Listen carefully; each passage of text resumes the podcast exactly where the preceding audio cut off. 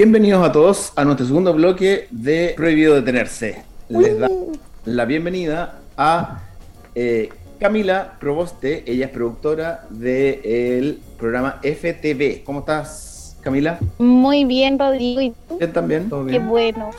Cuéntanos, ¿qué es FTV? FTV, TV larga. Bueno, eh, FTV es un festival de artes escénicas que nace el 2010 en la ciudad de Concepción, que, bueno, a estas alturas ya estamos cumpliendo 13 años de realización eh, sin interrupciones, lo que es muy positivo, y se ha extendido a otras comunas también de la región. Hemos llegado a Arauco, Nacimiento, Tomé, Chihuayante, entre otras. Eh, y lo que busca un poco, eh, bueno, FTV nace muy poquito después de- del terremoto y donde los espacios culturales se habían derrumbado, no existían. Claro. Y fue un gran desafío. Entonces, la idea de, de FTV es tratar de eh, democratizar el acceso a la cultura a través de las artes escénicas. Nosotros tenemos una programación de obras de teatro, de obras de circo, de obras de danza, eh, durante un periodo particular, pero a- al mismo tiempo, eh, ya hace, yo diría, 6, 5 años, hemos venido desarrollando también instancias de formación en torno a las artes, lo que hemos denominado circo, ci- eh, ciclos de formación, etcétera. Y también nos hemos tratado de adaptar desde el 2020 a la pandemia y hemos llegado a otros formatos como los radioteatros, formatos de clases virtuales, etcétera. Entonces es un festival muy dinámico que no solamente se desarrolla de manera presencial durante una semana o 10 días en la comuna de Concepción, sino que también involucra también procesos de formación durante el año completo.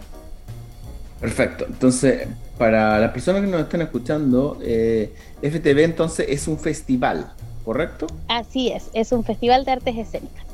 Perfecto. Ese, ese, ese festival tiene una periodicidad, es una vez al año, una vez al semestre. Sí, eh, FTV eh, es generalmente los fines de noviembre, principios de diciembre de cada año. Ya. Eh, por la pandemia nos tuvimos que modificar, el año pasado lo estuvimos haciendo en marzo, más o menos, eh, eh, finales de febrero, principios de marzo, por un tema de, de pandemia y de encierro y, y ver los múltiples formatos a los que teníamos que adaptarnos.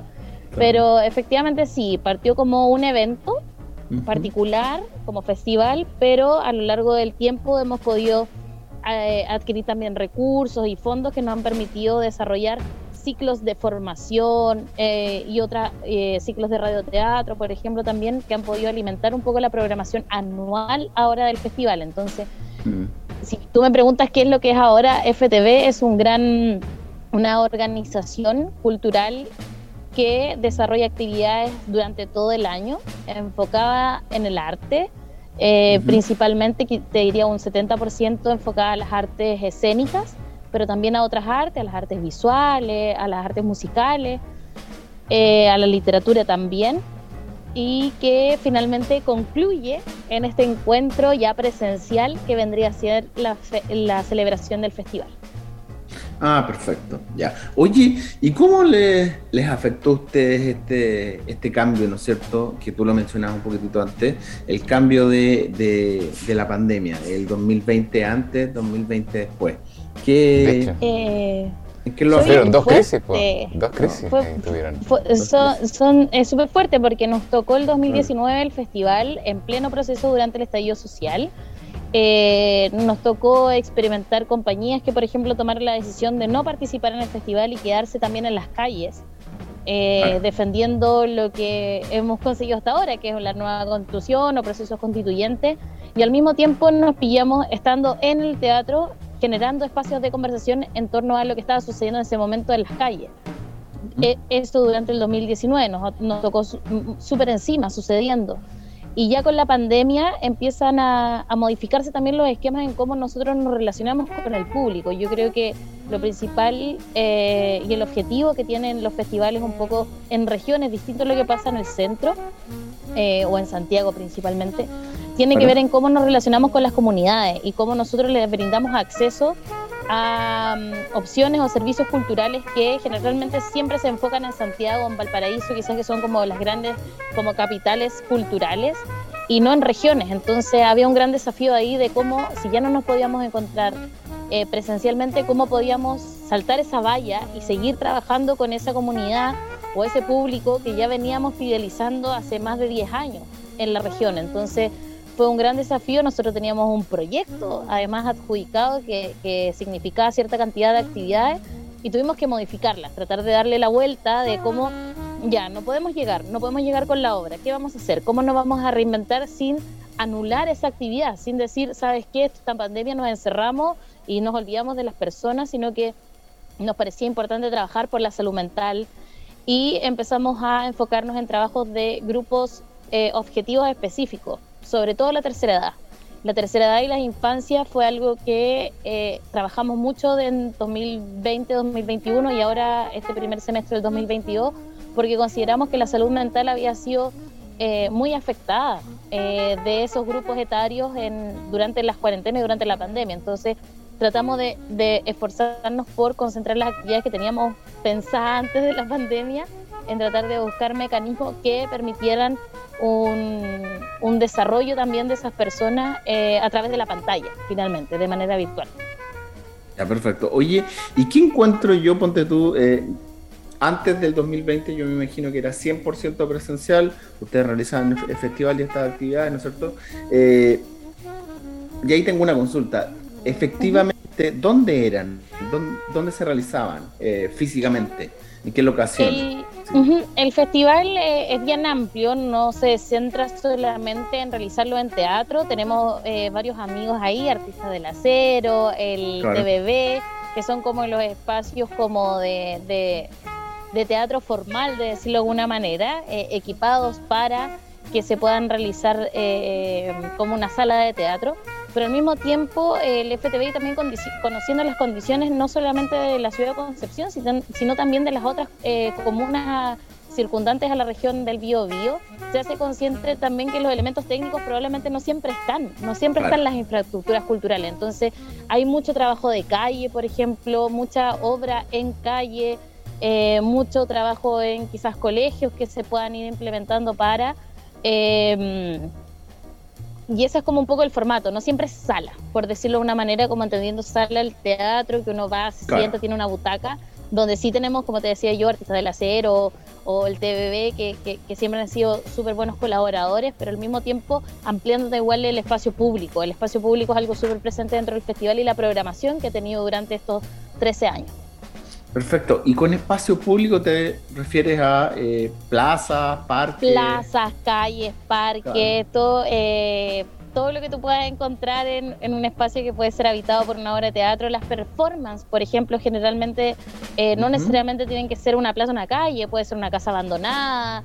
Casa Salud, por ejemplo, una vez se hizo una función en Casa Salud, como buscando espacios para darle la vuelta y entender que eh, no solamente una sala de teatro convencional como la conocemos puede albergar una muestra artística, sino que al mismo tiempo pueden ser espacios como el sillón, el, living de mi casa puede prestarse para tener una intervención artística y que la gente pueda asistir. Entonces, el FTV ha incursionado en eso y viene muy de la mano de las propuestas artísticas que, que se estén ofreciendo en el momento. Perfecto. Oye, ¿y, eso cómo se extrapola ahora a estos nuevos canales digitales que tú dijiste que ahora ya efectivamente no solamente se están enfocando en la presencialidad, sino que eh, la pandemia los obligó, ¿no es cierto?, de, eh, en cierta medida a poder utilizar estos otros canales. Y tú hablas de el living de la casa, pues puede ser el living de la casa o alguna otra eh, opción.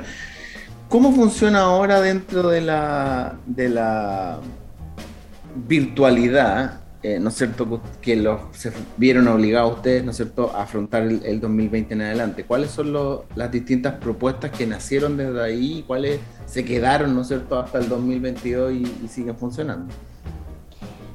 Bueno, yo creo que la primera eh, o el primer desafío al que nos enfrentamos fue el ciclo de invierno, el ciclo de otoño que nosotros generalmente teníamos, que era como entre medio del festival eh, vacaciones de invierno de los más pequeños, etcétera, y era presencial y generalmente se hacía en comunas no en Concepción, Arauco, Nacimiento, eh, Lota, etcétera. Y, frente a eso dijimos, ya, ¿qué vamos a hacer? Tenemos las obras, porque están programadas, un fondo que nosotros ya no, no adjudicamos, y cómo, cómo lo vamos a hacer. Y ahí nace el programa o el proyecto Frecuencias Teatrales. Y frecuencias teatrales es eh, el formato del radioteatro, porque muchas de las compañías entendamos durante la pandemia, al nosotros ser personas que nos, nos dedicamos a lo presencial y necesitamos los teatros, eh, tuvimos que también buscarnos formas de ganar un sustento económico. O sea, los teatros estaban cerrados. Es más, fue lo último en abrirse. Los protocolos de los teatros fue lo último en implementarse. Entonces, eh, frente a eso, muchas compañías de teatro eh, recurrieron y volvieron a lo que antiguamente era el radioteatro, ahora con toda la modernidad entendiendo que ahora tú puedes manejar el foley ya no es el foley de hacer los zapatos con zapatos frente a algo al frente de un micrófono, sino que tú ya tienes los recursos digitales para poner unas voces, poder ecualizar de otra y otra manera. Y así nacieron muchos proyectos sonoros. Y en frente a eso, lo que le propusimos a las obras, eh, además de darle un sustento laboral también, porque esto es eh, valorado, o sea, nosotros como festival nos hacemos cargo de la estabilidad laboral y les ofrecemos el, el dinero correspondiente por una hora de teatro a las compañías que participan, de adaptar su obra que iba a ser presencial en formato sonoro en este caso. Y eh, fue la primera vez que dialogamos no solamente en, términos de difusión con las radios y con las emisoras a nivel regional, sino que también ahora eran parte de la programación. Involucramos a las radios como parte de, eh, de programación, de ser un sustento programático cultural. Y eso fue súper interesante porque, claro, fue en 2020 y luego lo volvimos a repetir durante fines de 2021, principios del 2021 y ahora ya vamos en la quinta versión de eh, frecuencias teatrales y, sigue el interés, porque finalmente, ¿qué fue lo que pudimos visualizar de eso?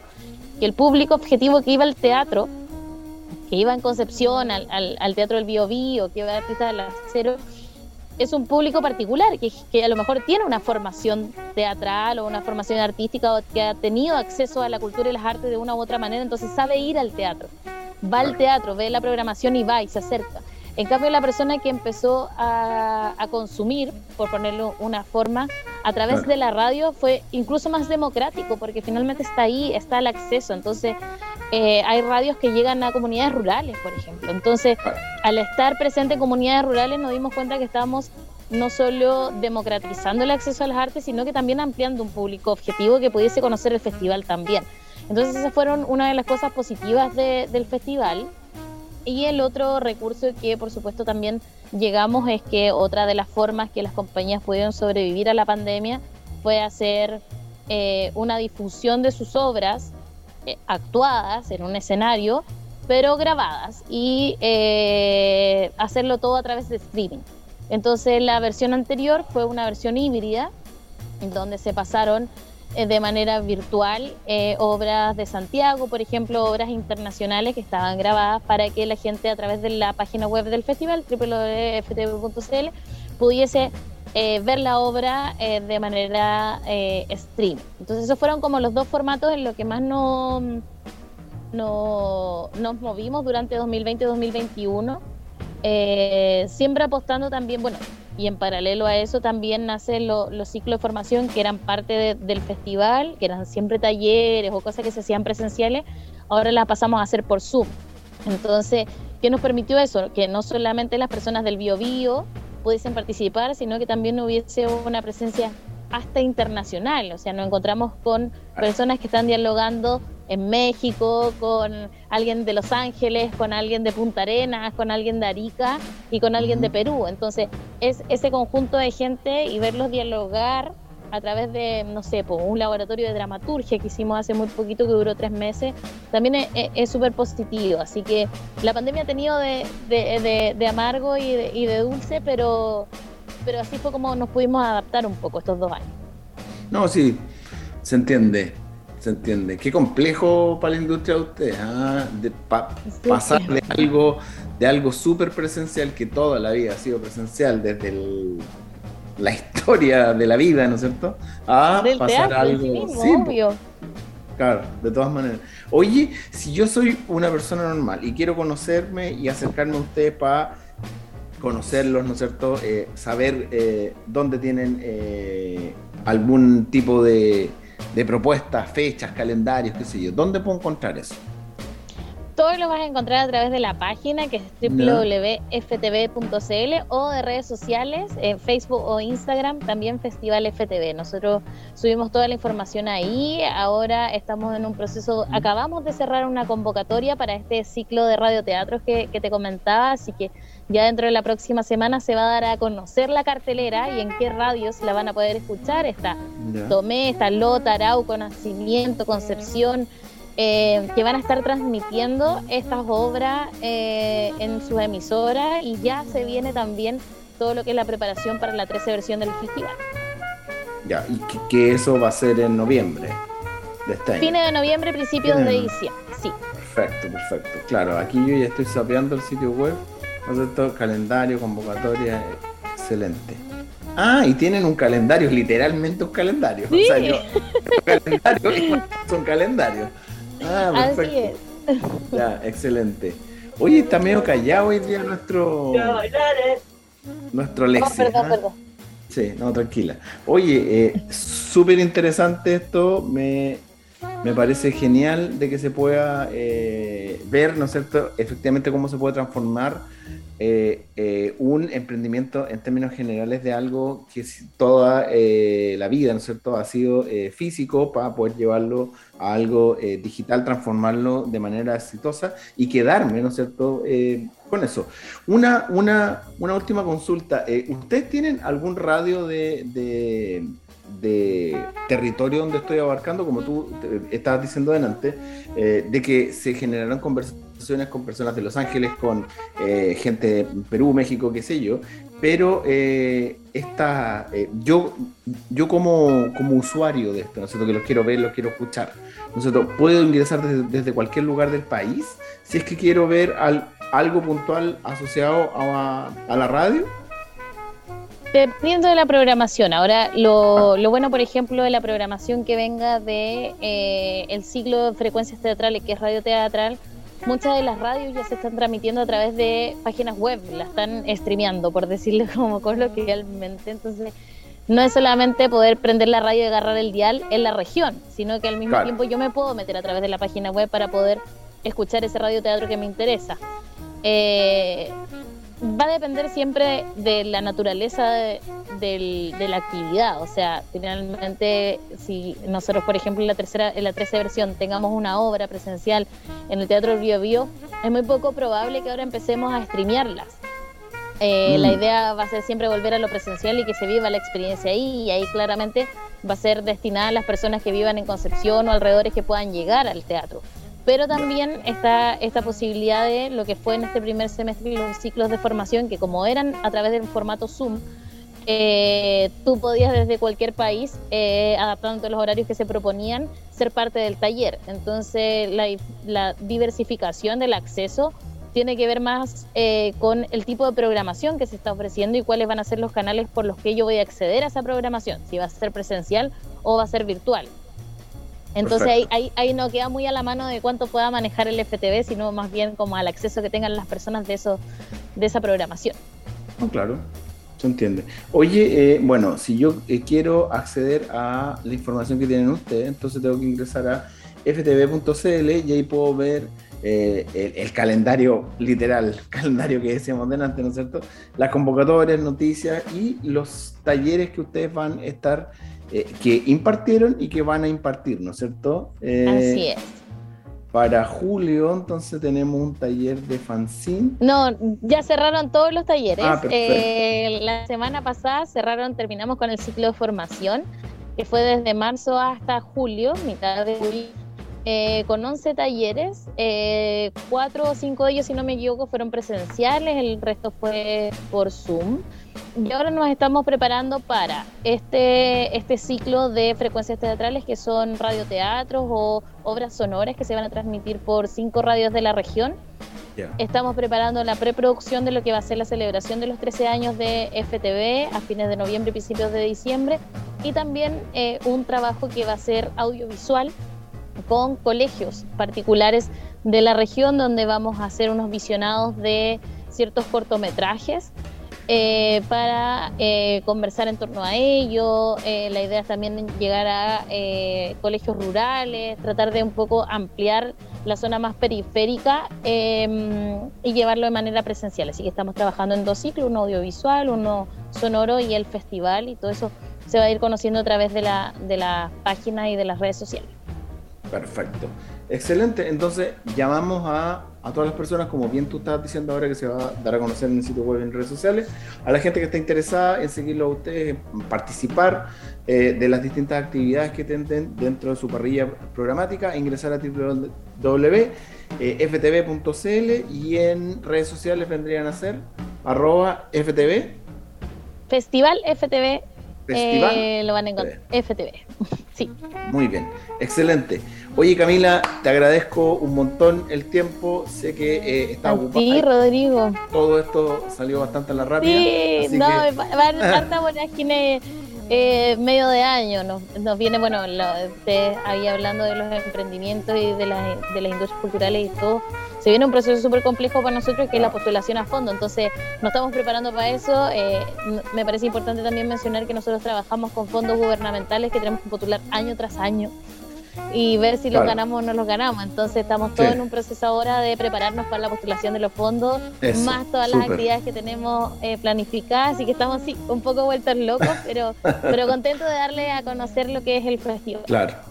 Ya pues, muchas gracias nuevamente Camila por tu tiempo y eh, las puertas del programa abiertas para eh, que nos vengan a contar más novedades, ¿no es cierto? ¿Qué es lo que se viene al final? ¿Se adjudicaron o no el fondo, ¿no es cierto? Etcétera, etcétera. ¿Ya? Un tremendo Muchas abrazo. Gracias, Rodrigo. Un abrazo para ti también. Que estés muy bien. Ya pues, nos vemos.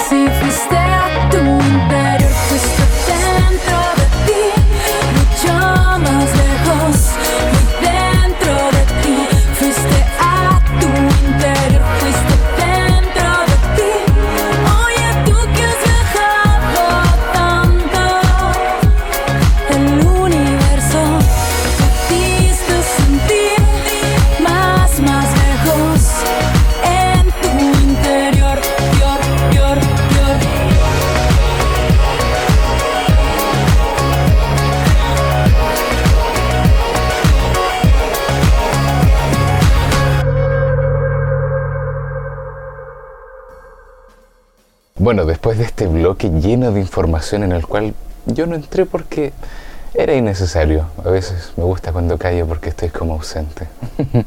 que queremos darle las gracias por escuchar estos dos bloques. Que tengan, de hecho creo que ya estábamos casi todos en vacaciones, ¿cierto? Espero que lo estén pasando muy bien, recuperen pilas, recuperen fuerzas. Un saludo enorme de parte de todo el equipo de Prohibido Detenerse para todos ustedes y nos estaremos viendo la próxima semana. Muchas gracias por escucharnos. Un abrazo a todos, nos vemos. Chao, chao. Abrazotes.